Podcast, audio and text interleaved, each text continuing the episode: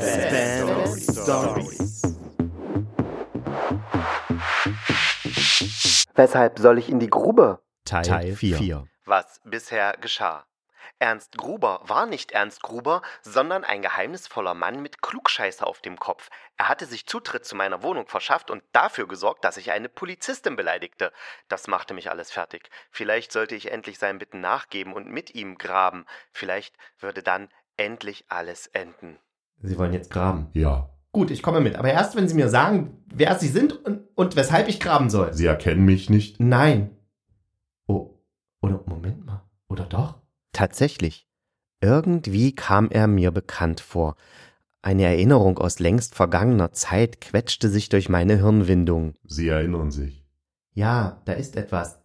Damals auf dem Rummel. Waren Sie das? Nein, denken Sie an das Haus Ihrer Großmutter. Das Haus meiner Großmutter war fantastisch gewesen. Also nicht das Haus an sich, sondern der riesige Pflaumenbaum. Seine Krone wuchs wie ein zweites Dach darüber. Im Spätsommer fielen dann die Pflaumen herab und es klang, als würden fette Kröten vom Himmel stürzen und auf dem Dach zerplatzen.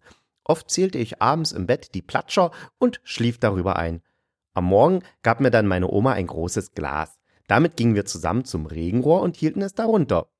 Die ganzen zerplatzten Pflaumen bildeten nämlich auf dem Dach Mus. Es waberte über die Schindeln in die Regenrinne und von dort ins Rohr. An dessen Ende standen wir und fingen das wohl leckerste Pflaumenmus der Welt auf.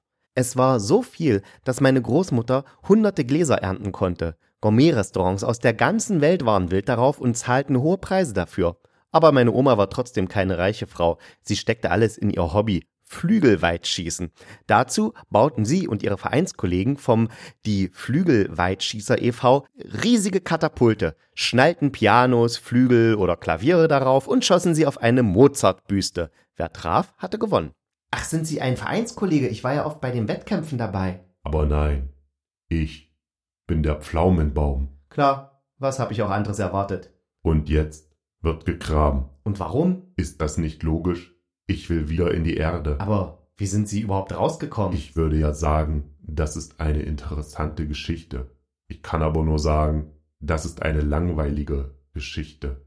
Ich möchte sie Ihnen nicht antun. Doch, tun Sie sie mir ruhig an. Na gut. Nachdem ihre Großmutter gestorben war, kaufte Frank Rosin das Haus, um exklusiv an das Pflaumenmus zu kommen.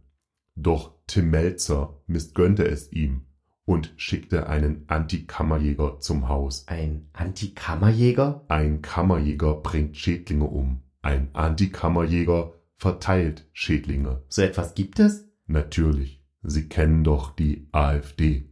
Ah, ich verstehe. Die Schädlinge fraßen meine Wurzeln ab und ich kippte um.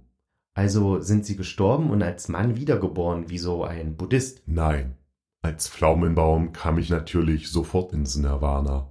Wir sind die höchste Stufe des Lebens. Ha, da habe ich aber anderes gehört. Als ob Menschen jemals etwas Richtiges gehört hätten. Und wie sind Sie nun hierher gekommen und das auch noch als Mann mit Klugscheiße auf dem Kopf? Die Erklärung würde die kognitiven Fähigkeiten des menschlichen Gehirns übersteigen. Kurz gesagt, die Erklärung würde Ihren Kopf explodieren lassen. Ja, dann lassen wir das.